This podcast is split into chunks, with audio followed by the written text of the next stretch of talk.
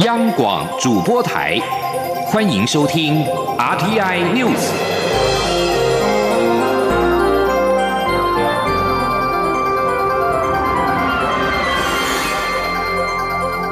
听众朋友您好，欢迎收听这节央广主播台提供给您的 RTI News，我是张顺祥。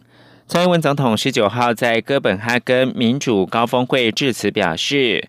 台湾经验显示，不需要牺牲民主，也能够成功的抗疫。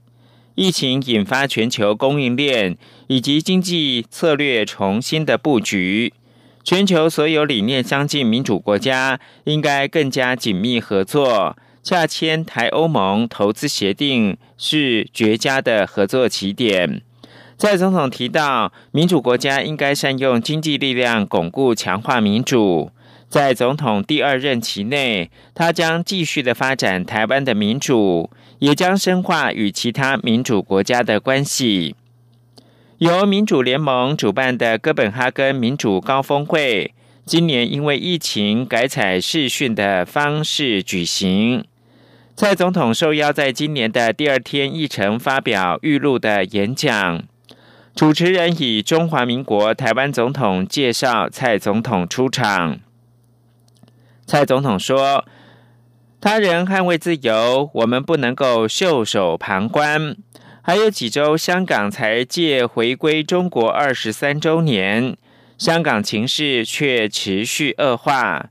台湾会继续提供香港人民必要的人道协助。”蔡总统指出，台湾处在全球民主社群的前线，威权势力经常以各种手段恫吓。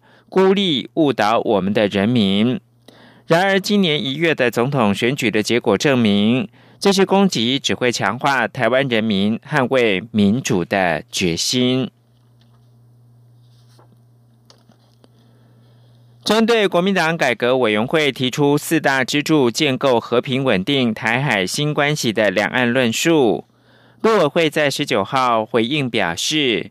已经注意到国民党对于两岸关系的建议，其中有关尊重当前民意的两岸论述，以及捍卫主权的主张，政府都已经在推动与坚守，呼吁朝野政党团结一致，共同维护我国国家主权以及民主自由。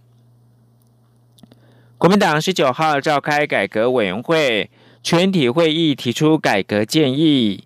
会中针对九二共识出现了意见交锋，两岸组召集人林玉芳强调，从未丢弃九二共识。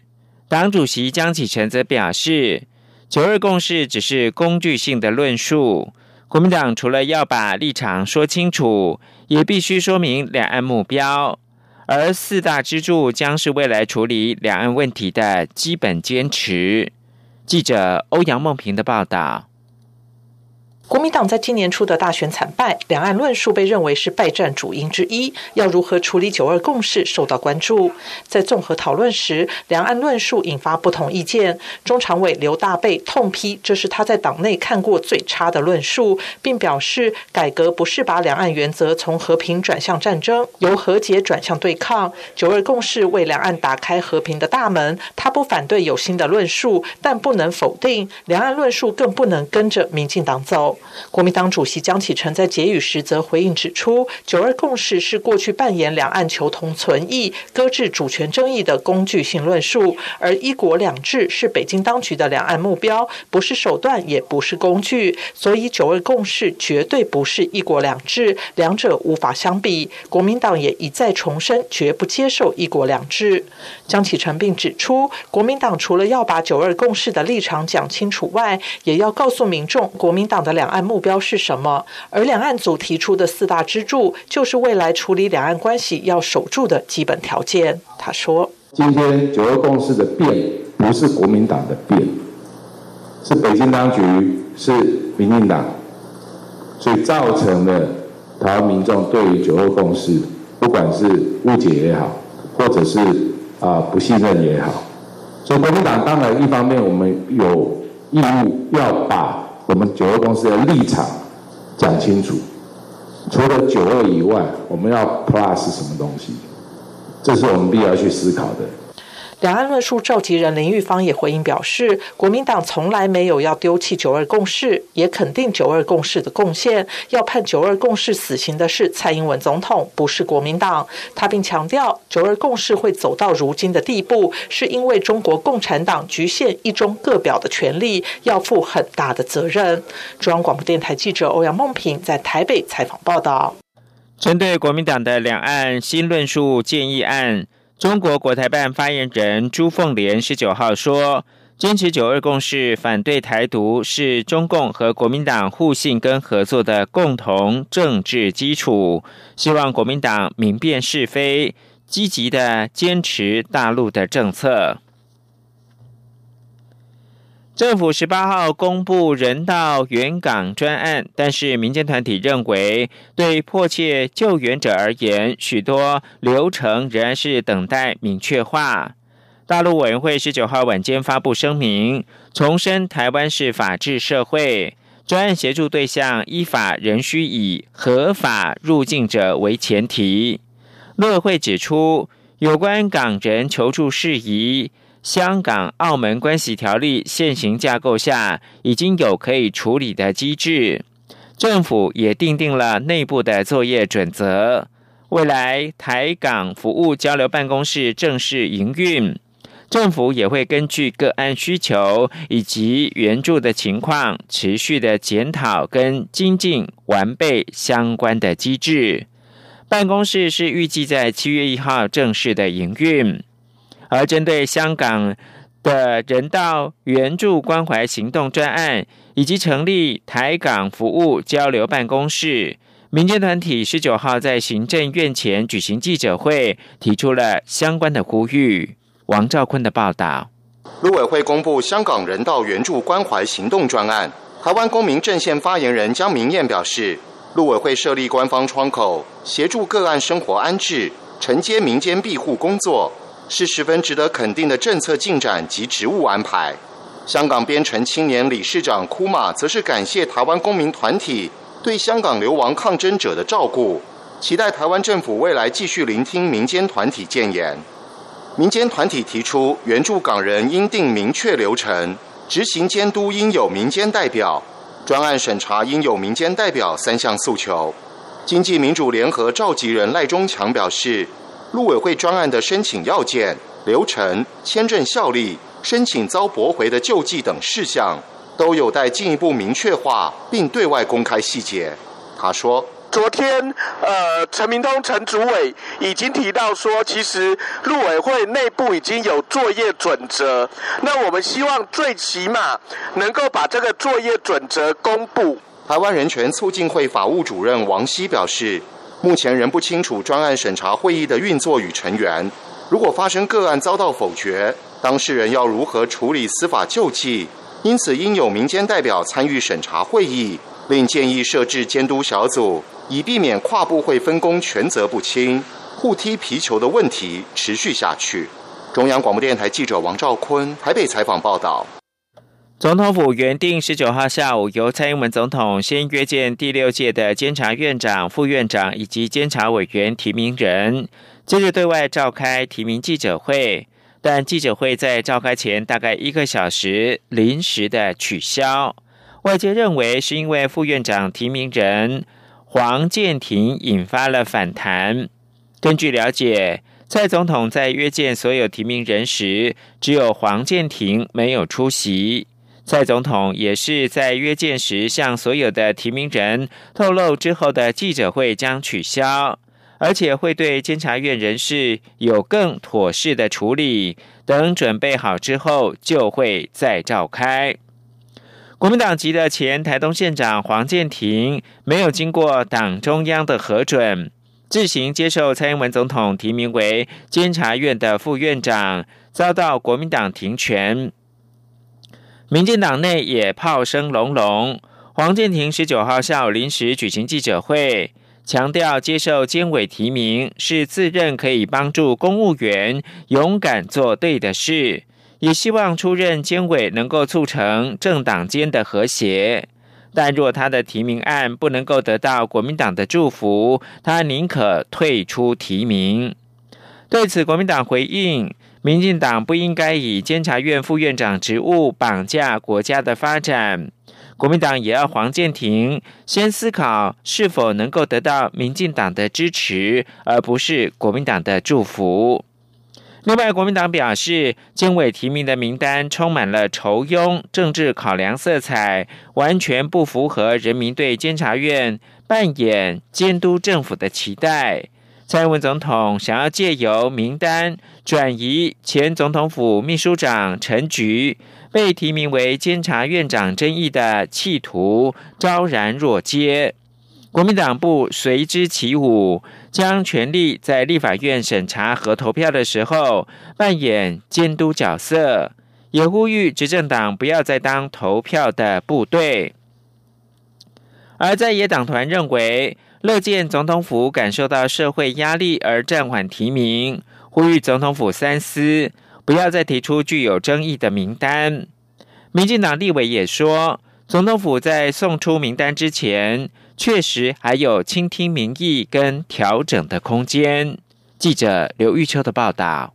总统府原定十九号要公布下届监察委员提名名单，但传出监察院院长为前总统府秘书长陈菊，副院长为国民党籍前台东县长黄建庭，另外包括前教育部次长范训律、台北市前副市长陈景俊、新北市前副市长陈生贤、前立委叶宜金、赖振昌等，引发立法院强烈不满。国民党团及民众党团都扬言，监委名单送进立院将拒绝行使人事同意权。时代力量也坚决反对提名有诉讼案在身的黄建庭与曾被弹劾的陈生贤出任监委。而民进党内也反弹声浪四起，认为监委名单不可思议。最后，总统府原定举行的提名记者会临时取消，判平息争议。对于监委提名暂缓，民进党立委许志杰认为，党内对于提名黄建庭出任监察院副院。院长确实有不同声音，盼总统府未来送出名单前，能多听听民意。在政府还没公布、还没送出名单之前。也确实还有倾听民意跟调整的空间。而时代力量党团总召邱显志则说，乐见总统府听到社会的声音，而愿意重新考量监委名单，希望总统府未来能提出真正适任的监委人选。国民党团总召林维洲也说，总统府应该感受到社会压力而取消提名记者会，名单应该有变，希望总统府未来能提出好看一点的名单。名单显然不被社会接受，所以应该是这个原因吧。那我们就静观其变吧。好，希望他们可以提出哈没有争议性，哈较没有争议性的。好，名单出来了，哈，比较好看一点，好，社会观感会比较好。哎，民众党发言人杨宝珍则表示，监委名单应谨慎以对，而非沦为政治分赃，引发全民公愤。杨宝珍说，近年来监察院行使不彰，定位混乱，不但让监察委员沦为政党打手、政治仇庸，执政党也不该说一套做一套，一边喊着废考监，一边又把监委名单提好提满。民众党主张废除考监两院，回归三权分立，并呼吁蔡政府对于相关人选或是考监两院存在的必要性，都要周延思考、审慎决定。中央广电台记者刘秋采访报道。印度总理莫迪十九号傍晚邀集各党领袖就中印边境的局势召开所有政党会议，多数政党领袖都支持印度政府对中国侵略作出回应。让中国部队退回到中印边境实质的控制线原来位置。印度跟中国部队十五号晚间在拉达克加万谷发生暴力对峙事件，导致双方都有指挥官跟士兵的死伤。印度的民间跟舆论也对印度部队死了上校指挥官和十九名士兵感到愤怒。为此，莫迪十九号傍晚五点邀集各党派领袖，透过视讯召开所有政党会议，讨论如何因应中印边境的局势。会议持续到晚上。有“建民女王”称号、印度北方省主要政党之一的大众社会党的党魁玛雅洼蒂也说。现在不是进行政治对抗的时候，他坚决的支持莫迪的决定。不过，包括了印度共产党在内的一些左翼政党则不愿谴责中国。大家好，我是十号伟医师。随着台湾疫情趋缓，国内也启动防疫新生活运动，在维持良好的卫生习惯下，适度放松享受生活。如果是大型聚餐活动，记得留下定位联络资讯，用餐前后正确洗手，保持手部卫生，并落实公筷母食。而餐饮业者定期消毒桌面、菜单与环境，厨师烹调时佩戴口罩及勤洗手。让我们一起落实安心防疫，也兼顾安全舒适的生活品质。有政府，请安心。资讯由机关署提供。现在是台湾时间清晨的六点四十五分，又过了三十秒。我是张顺祥，继续提供新闻。继补助应届毕业生之后，劳动部十九号也宣布了安稳雇佣计划，即日起实行。雇主若雇佣非自愿离职的失业劳工，每人每个月发给雇佣奖金新台币五千元到一万三千元，时间是六个月到十二个月不等。尤其，假如是雇佣中高龄或者是弱势族群，最高会发给十五万六千元。请听记者杨文军的报道。劳动部日前公布安稳雇佣计划，雇主雇佣公立就业服务机构推荐的非自愿性离职者，或无一定雇主，但在职业工会投保的失业劳工，连续满三十天，每人每月将发给五千元，最长六个月，最高发给三万元。若是雇佣失业达三个月的劳工，每人每月发给九千元，最长十二个月，最高发给十万八千元。若是雇佣失业达三十天的特定对象，如中高龄、身心障碍者。长期失业者、原住民、低收入户或中低收入户，每人每月发给一万一千元或一万三千元不等，最长十二个月，最高发给十五万六千元。劳动力发展署就业服务组组长陈世昌指出，若失业者同时也是中高龄就业者，那就只能择一请领。他说：“一个劳工可能会有两种以上的身份，他可能中高龄的非自愿离职者。”啊，或者是一个身心障碍的职业工会工人，那但是基本上我们只会用一种身份来鼓励雇主雇佣他，这样子不会让雇主两边的钱都都要拿。计划内容也指出，雇主申领奖助人数将以其就业保险投保人数的百分之三十为限，最多不超过一百人。劳工投保人数为十人以下的雇主，最多就只能奖助三人。若是雇佣自己公司离职未满一年的劳工，是不能请领奖。挡住的陈世昌也提到，若是企业正进行减班休息，则不能申请；但若是曾经施行过无薪假，但现在已经恢复正常的企业，就可以来请领。此计划将施行到今年底。中央广播电台记者杨文君台北采访报道。超外银行十九号举行股东常会，并改选董事，结果以财政部为首的范公股拿下了五席的董事，台新金则是取得一席董事跟三席的独立董事。财政部下午也立即发出了五点声明，强调这次经营权之争，范公股仍是过半，成功持续保有张银的经营权。而且台新法人已经全数的退出了董事会，百年老字号彰化银行和公股以及台新金的民营经营权之称，在股东会董事改选之后，是不是已经真的画下了句点呢？张银董事长林中元受访表示，这次董事改选的结果可以看出，独董跟自然人都不是代表台新法人。因此，张营的董事会结构基本上已经没有台新的影子。记者陈立信红报道。二零零五年二次金改，台新金控以小吃大，将百年老字号彰化银行纳入台新金控子公司。自此以后，张营这十五年以来都是泛公股和民股共治。每年股东会的董事改选，双方都征求委托书，希望取得最多席次，以掌握张营的经营权。由于市场近期传出台新金近期想要参与保德信人寿的标售案，此举也得经过金管会检视台新。金的财务规划是妥信，因此也传出台新金萌生退场张营经营权的念头。今年股东会的董事改选结果更备受瞩目。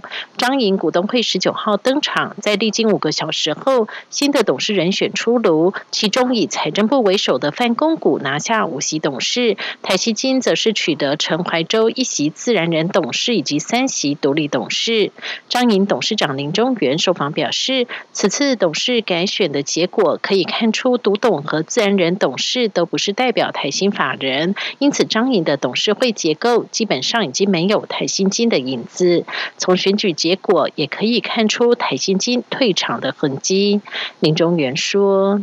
因为我们在市场上大概有听闻一些，就是台新金想要出场的这个传闻。那今天选举的结果呢，就可以看得出来，就是那因为股东的持股如果呃出售达二分之一的话，那他的这个董事的席次是要解除。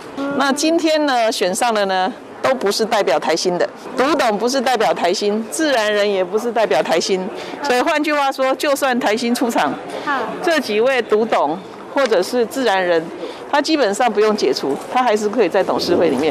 但是我们可以看到，这整个董事会的结构其实已经没有台新的影子。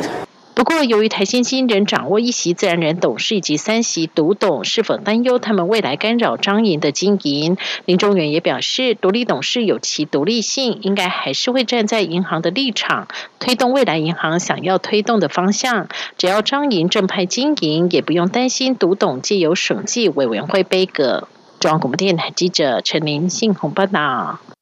今年的夏至即将在二十一号，也就是星期天到来。而这一天呢，除了太阳直射北回归线是年度最长的白昼之外，还有被誉为上帝的金戒指日环食即将现身，而且时间不到一分钟。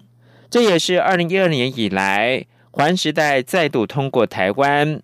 而且错过之后，此生不再，因为还要再等一百九十五年，上帝的金戒指才渴望再度出现在台湾的上空。记者吴丽君的采访报道。台湾在一九五五年及一九五八年出现日环食之后，直到二零一二年才再度现身台湾上空。今年则预计在六月二十一号夏至当天下午两点四十四分四秒，由金门的初窥开启日食序幕。随后环时代将由西而东横越十个县市，包括金门、澎湖、云林、嘉义县市、台南、高雄、南投、花莲，直到。傍晚五点二十六分四十三秒于台东复原。不过，真正可以看到这个被誉为“上帝的金戒指”的时间，只有从金门的十六点十分到台东成功的十六点十六分左右。环时代中心至边缘地区可以看到的时间大约只有五十八秒到一秒不等。唯一可以完整观赏到的地方，只有位在环时代中心的嘉义县。显示，中央气象局天文站主任郑俊月也说明形成日环食的原因。他说：“日环食这一个石像刚好是一个三度空间，所有的日星、地星、月星通通叠在一起，那月球是在中间。那这一个时候，月球是围绕我们地球在运转的。那它有远地点跟近地点，就像我们地球在绕太阳转的时候，也有近日跟远日。那如果地球距离太阳近一点，月球距离我们地球远一点，它才会造成环食的现象。